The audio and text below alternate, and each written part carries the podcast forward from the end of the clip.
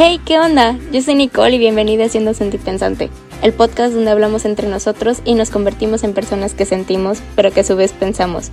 Un lugar donde ser tú misma es la clave.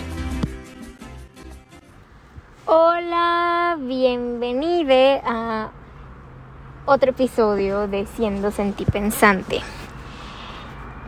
El podcast donde ser tú mismo es la clave. Yo sé que esto viene en la intro, pero no se me ocurrió algo más para una bienvenida. Nuevamente quiero dar las gracias, ya saben que yo siempre voy a dar las gracias en cada episodio. Eh, la verdad es que quedé muy satisfecha con el episodio pasado porque aunque no tuvo como la misma cantidad de reproducciones, eso realmente... Ah, no que me dé lo mismo, pero pues siento que quedé más satisfecha porque respecto a calidad, hasta yo misma escuché como el capítulo y me sentí como de esos cuando los escucho, ¿no? Aunque a veces detesto como volver a escuchar mi voz porque siento que es cero relajante y, y no sé, como que... no lo sé, como que siento que a veces es muy chillona y, y así. Pero más que nada, sé que se va a escuchar un poco de ruido de fondo, pero es porque estoy en otro set, que no es mi cuarto, claro está acompañé a mi mamá a dar clases y me quedé afuera de la que era mi antigua secundaria hace un semestre porque no puedo decir un año porque todavía no se cumple un año. Ah, ¿Qué les puedo decir? Y me trajo muchos, muchos, muchos recuerdos. Tengo problemas a veces para hablar, ¿ok? el rollo es que dije, ahora Hoy, hoy tuve mi primer día de clases presenciales a 50% de, de, fondo, de aforo. Y no les voy a mentir, eh, fue. No fue tan reconfortante. Eh, sí, terminé muy asustada. Y aún estoy como que. Ah, medio. Ah. No sé cómo explicar cómo me siento, pero. Pero ahí la llevamos. Pero el rollo aquí. El rollo otra vez. la situación aquí es el tema que nos trae hoy. La verdad es que tenía muchas ganas de hablar acerca de esto porque siento que es un tema muy importante y que a muchos nos sucede, a muchos y a muchas, porque nos crea esta confusión. Yo hasta hace unos años vivía igual de, de confundida. Hasta... Ay, me espanté, es mi reflejo. Este, hasta que alguien me lo explicó, que fue ese alguien fue mi terapeuta. Saludos muy, aunque nunca vas a escuchar esto, pero bueno, no sé, porque no he hablado con él y no le he dicho en mi podcast.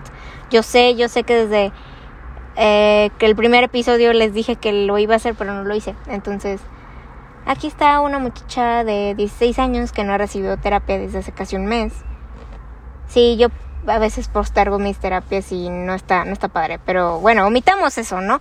El rollo es mi frase favorita. Pero la, el, el tema aquí es que el hijo favorito o la hija favorita.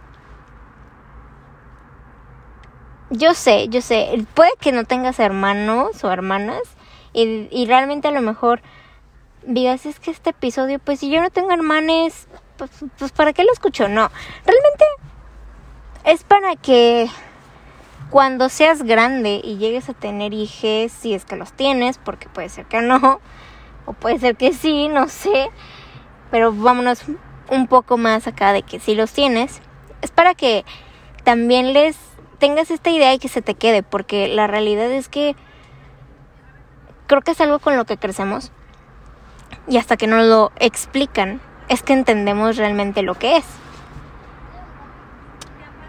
Cuando yo llegué a terapia, me acuerdo que no llegué precisamente por este problema, pero sí llegué en una de mis terapias a comentarle a mi terapeuta que que pues yo sentía como mucha diferencia, ¿no? Entre mi hermana y entre yo.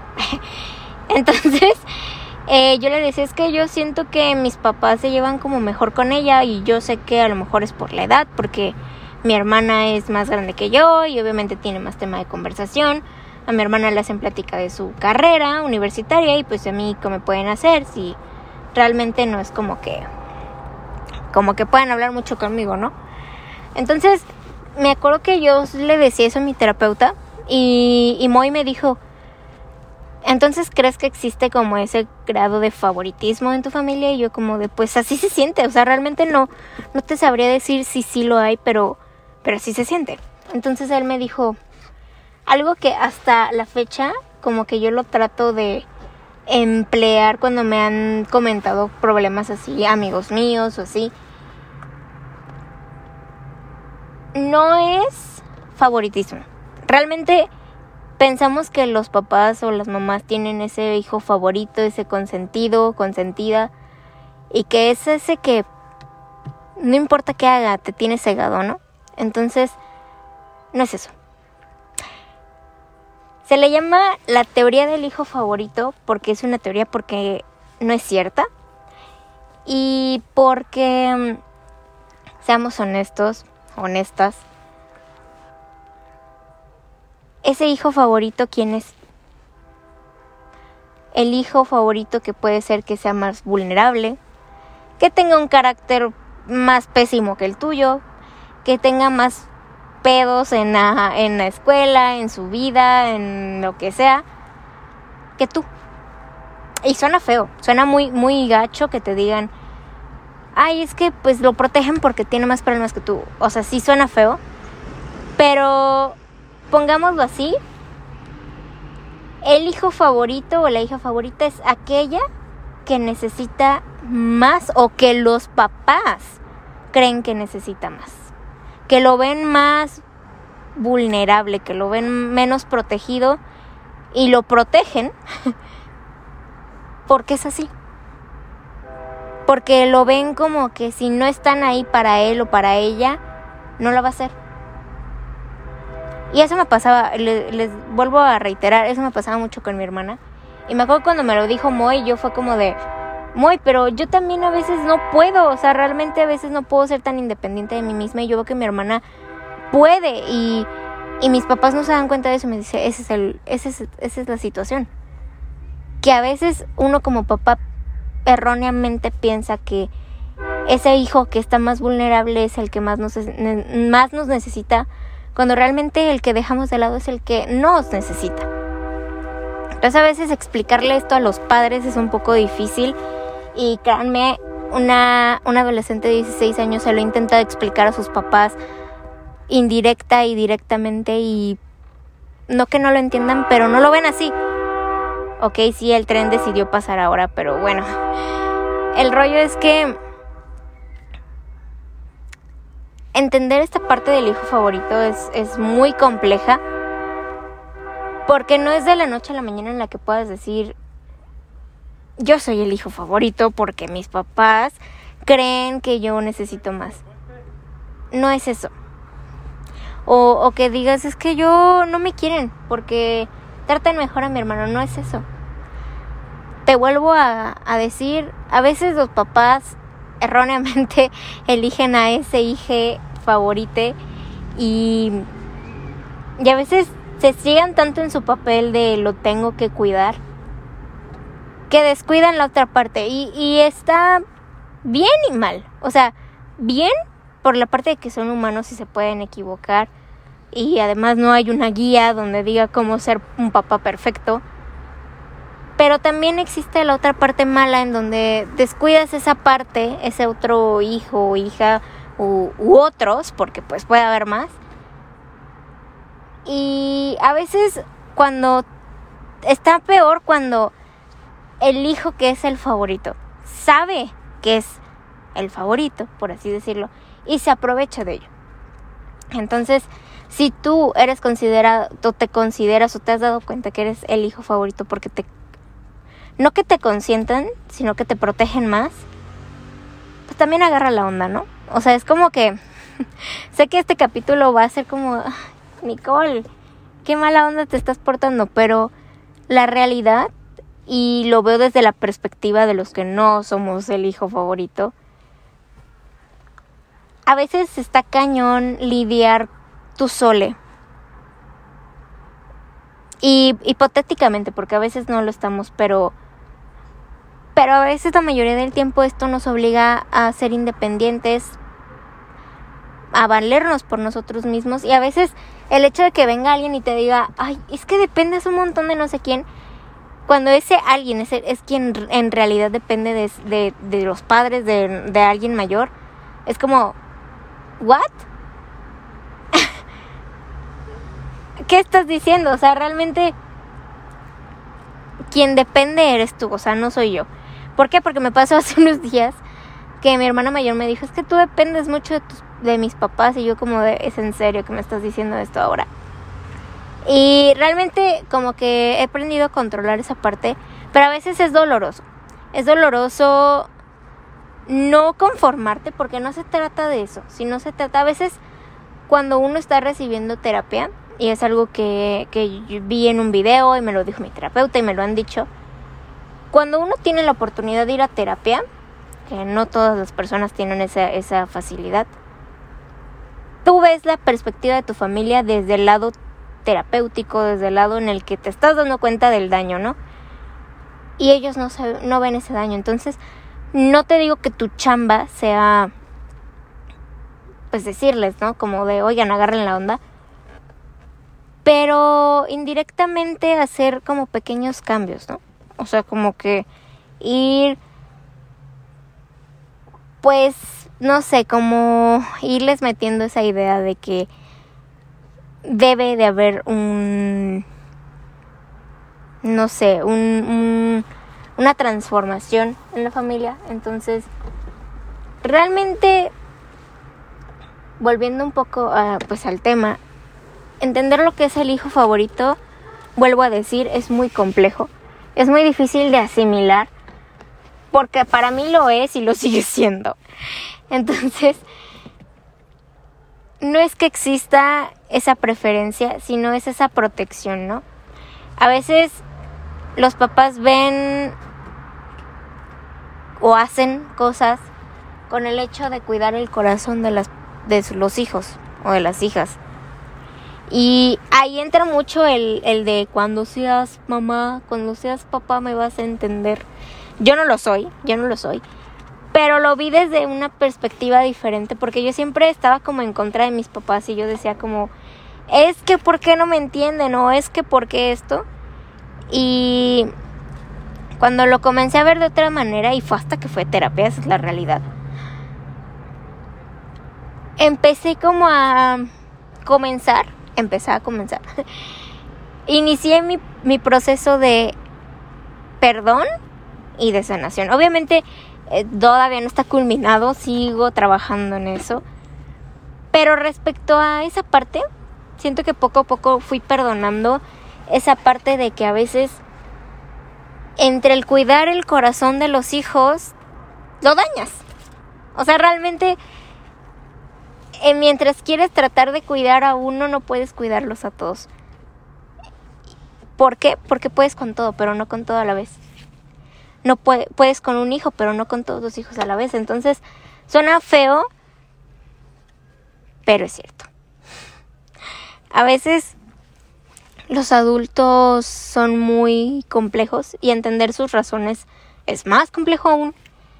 Y a veces yo me decía, ¿por qué no puedo entenderlos? ¿Por qué no puedo entender a mis papás? Hasta que me di cuenta que no se trataba de eso, no se trataba de entender por mi hermana era su protección, porque mi hermana era como la estrella del momento y yo no podía alcanzar esas expectativas hasta que entendí que era a la que veían más inestable, a la que veían que era más pues no menos probable de que lo lograra porque realmente tiene la capacidad para hacerlo. Pero de alguna extraña razón ellos ven eso en ella, ¿no? Y, y no digo que a lo mejor hasta para la persona que es considerado el hijo o hija favorita no sea feo, porque también sufren, también sufren, a veces ese hijo o hija favorita sufre de esa sobreprotección, porque ahí vamos a la otra parte de la sobreprotección en donde están tan enfrascados los padres en proteger a ese hijo o hija que no lo dejan vivir. Entonces, si no lo dejas vivir de sus propios errores, ¿cómo te va a dar cuenta que está bien o que está mal? Que a veces cuando cometen los errores y ya se los aconsejaron, por consejos no fueron, pero es otro, otro tema. Pero aterrizando un poco, el hijo favorito no es el que aman más, es el que protegen más por miedo a que su corazón se rompa, por miedo a que su estabilidad se rompa también. Y porque simplemente no es el que se muestra más débil, porque ser débil no es malo. Al contrario, es una gran capacidad que sinceramente yo ahorita admiro a las personas que se logran mostrar vulnerables en sus momentos malos porque la mayoría de la gente ya no lo hace. Tenemos una idea errónea sobre eso y y hay que cambiarla, pero yo no soy la hija favorita. Antes pensaba que sí, cuando era más niña, consideraba que era la niña favorita de mis papás y no fue hasta que llegó alguien, no fue hasta que me reemplazaron. Pero creo que yo misma demostré que ya no los necesitaba. Entonces, yo sé que iba a sonar como un corte, pero es que llegaron personas y se escuchaba su conversación. Entonces, a veces un emisme demuestra que ya no necesita a los padres y no erróneamente, o sea, a lo mejor en un momento de nuestra vida no los necesitamos porque estoy segura que en algún momento cuando yo fui la hija favorita, mi hermana se sintió igual que yo, como el de, oigan, yo también estoy aquí, ¿no? No sé, nunca se lo he preguntado, creo que nunca he tenido una charla con ella a tal grado, pero el rollo, no tenemos muy buena comunicación, o sea, sí, pero bueno, omitamos eso, pero el rollo es que se me fue. Se me fue por escuchar el chisme me llama. Se me fue, se me fue. Ok, volvemos al rollo. Estoy segura que mi hermana también estuvo en mi lugar hace muchos años. Y se siente feo aceptar que ella estaba sintiendo a lo mejor lo que yo siento ahora. Pero en su momento creo que yo nunca me di cuenta que era la hija favorita. O tal vez sí y no quería aceptar que ese trono me lo iban a quitar en algún momento, ¿no? Y cuando me lo quitaron fue como de que como que ya no soy la hija favorita de mi papá, como que ya no ya no ya no me prefiere mi mamá, ¿no? Y ahora que que mi hermana es como que ya desprendió de mis papás, o sea, es como que ya es adulta y no digo que deje de necesitar de mis papás porque realmente eso jamás va a pasar. O sea, realmente uno siempre va a ocupar de, de los padres, pero es como llegar a un punto en el que dices, mi otra hermana también los necesita, ¿no? O sea, aunque yo no, aunque uno no les diga los necesito, se ve. Pero si uno demuestra que es independiente, que puede sole, que no hay necesidad de que se metan en nuestros asuntos, ellos no se van a dar cuenta. Si algo aprendí y he estado aprendiendo es que las cosas no llegan solitas y si uno no aprende a pedir lo que quiere, no vas a llegar a ningún lado. No se van a dar las cosas porque para todo tiene que haber un mensaje en el cual pidas lo que quieres, ¿no? Y vuelvo a decir que lo digo Juan para que lo entienda Pedro, porque mi toda, toda mi proceso de terapia, mi, mi psicólogo me ha dicho, tienes que aprender a, a pedir las cosas. Las cosas no van a llegar solitas. Y es cierto. A veces te pega en tu orgullo decir, es que yo no quiero pedirles nada, pero si no lo haces, el que no el que no habla Dios no lo oye. Y eso es muy aplicable ahora. Y sí, está bien que a veces uno dice, pues sí, pero ellos también se deberían de dar cuenta de cómo estoy. Está ok. Pero a veces los papás, va a sonar feo, pero a veces los papás son tan ciegos. Y perdón que suene tan informal y tan crudo lo que estoy diciendo, pero no ven. Así como no ven que el hijo favorito ya no necesita su protección,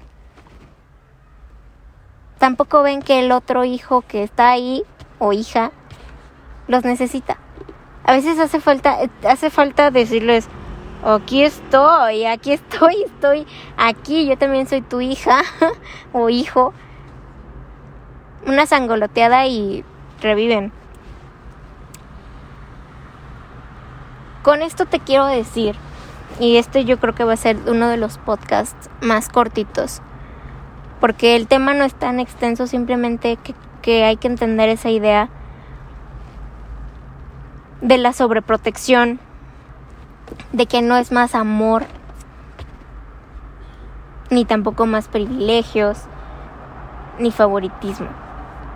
Eliminemos esa palabra, la, teoría del hijo favorito, la teoría del hijo más vulnerable. La teoría donde los papás quieren cuidar el corazón de ese hijo que creen o que es el más vulnerable. Porque va a sonar raro y un poco random, pero afortun bueno, no sé si afortunados porque probablemente me vayan a, decir qué afortun qué fortuna es ser hijo único o hija única. Pero no tienes que lidiar con ese favoritismo tal vez que sí se puede dar y no, necesariamente con hermanos. Pero el rollo aquí es entender esa parte es sobreprotección. Es protección, no amor. No, no, no, no se le dice sobreprotección, es protección. Es ese cuidado que se les da a esos hijos más vulnerables, más sensibles. Y recuerda que en algún momento tal vez tú también fuiste uno. Y la otra persona también. No te digo que, que, que, no, que no porque la otra persona haya vivido esto, significa que tú te vas a aguantar. No. Porque lo padre sería que ambos recibieran esa atención, ¿no? O los tres, o los cuatro, no sé cuántos hermanos sean en total. Pero que todos pudieran ser como ese hijo favorito. Pero tú qué opinas? ¿Crees que existe ese hijo favorito en tu familia? ¿Crees que eres el hijo favorito? ¿O crees que no existe? ¿Crees que esto no se da? ¿Tú qué opinas? Déjame saber por mi Instagram. Y esto es algo que sí me gustaría que quien tuviera la oportunidad me lo contara. O que me digan, eres la única que se siente así. Pero estoy casi segura que no. Y si quieres hablarlo, si quieres desahogarte, mi chat siempre va a estar abierto. Eh, saben que tengo mi Instagram y tengo mi, mi Twitter por si me quieren escribir. Mi chat siempre va a estar abierto. Y quiero saber eso. Quiero saber si crees que tienes un hijo favorito o hija favorita en tu familia o tú lo eres. Que, me digas, sin pena, yo soy la hija favorita. ¿Qué puedo hacer? Eh, ¿Lo estoy haciendo bien? ¿Lo estoy haciendo mal? Porque realmente llegar a ese momento de atención, de esa protección de tus papás, está padre. Está padre y aprovechala. Pero no te aproveches de hecho. O sea, no te sobreaproveches de ellos, ¿sabes? Está padre convivir con tus papás, hablar de cosas que tus papás se interesen. Pero recuerda que hay más adelante o atrás de ti y que todos merecen esa misma atención. Y que estaría más padre decir, ¿por qué no entre todos hacemos una mesa redonda y hablamos sobre lo que sentimos y todos nos apoyamos? Así de fácil, eso sería lo más sano. Pero déjame saberlo, ¿va? Este episodio fue muy cortito, pero espero que de algo te haya ayudado. Que te haya ayudado, que muchas, muchas personas me han dicho, lo voy a escuchar para relajarme. Que no te haya relajado de más, porque no lo creo que mi voz sea relajante, pero ok. Pero déjame saberlo.